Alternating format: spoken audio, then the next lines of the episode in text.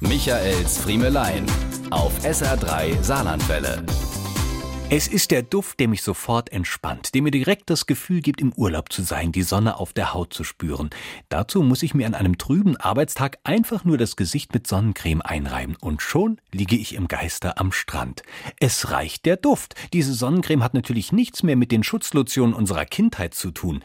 Damals wurden ja nur wir Kinder eingeschmiert. Mit dem Mega-UV-Schutzfaktor 12. 20 war die Steigerung für die Weicheier von den Öko-Eltern. Lichtschutzfaktor 30, 40 oder gar 50 kannte man damals gar nicht und hätte man auch nicht verwendet. Hautkrebs durch Sonnenbrand war noch kein Thema oder wurde zumindest nicht als solches erkannt. Erwachsene benutzten ohnehin keine Sonnencreme, denn das gängige Schönheitsideal in Sommerdeutschland war ein bronzebrauner Körper von der Zehenspitze bis zum Haaransatz. Dem half man gerne sogar etwas nach mit Kokosöl, dem Frittierfett für die Männeroberkörper der 70er und 80er.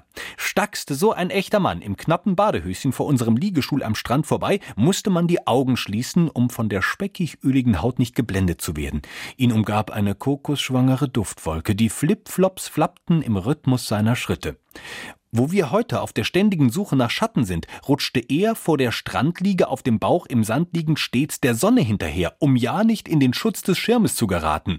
Und war das Öl eingezogen, musste Mutti ran, um nachzulegen, bevor am Abend mit Ombre Solaire nachpoliert wurde und nach der Rückkehr aus dem Urlaub die Kollegen spontan ausriefen, Au, ihr han aber schön Wetter gehabt, hä? Diese und mehr von Michaels Friemelein gibt's auch als SR3 Podcast.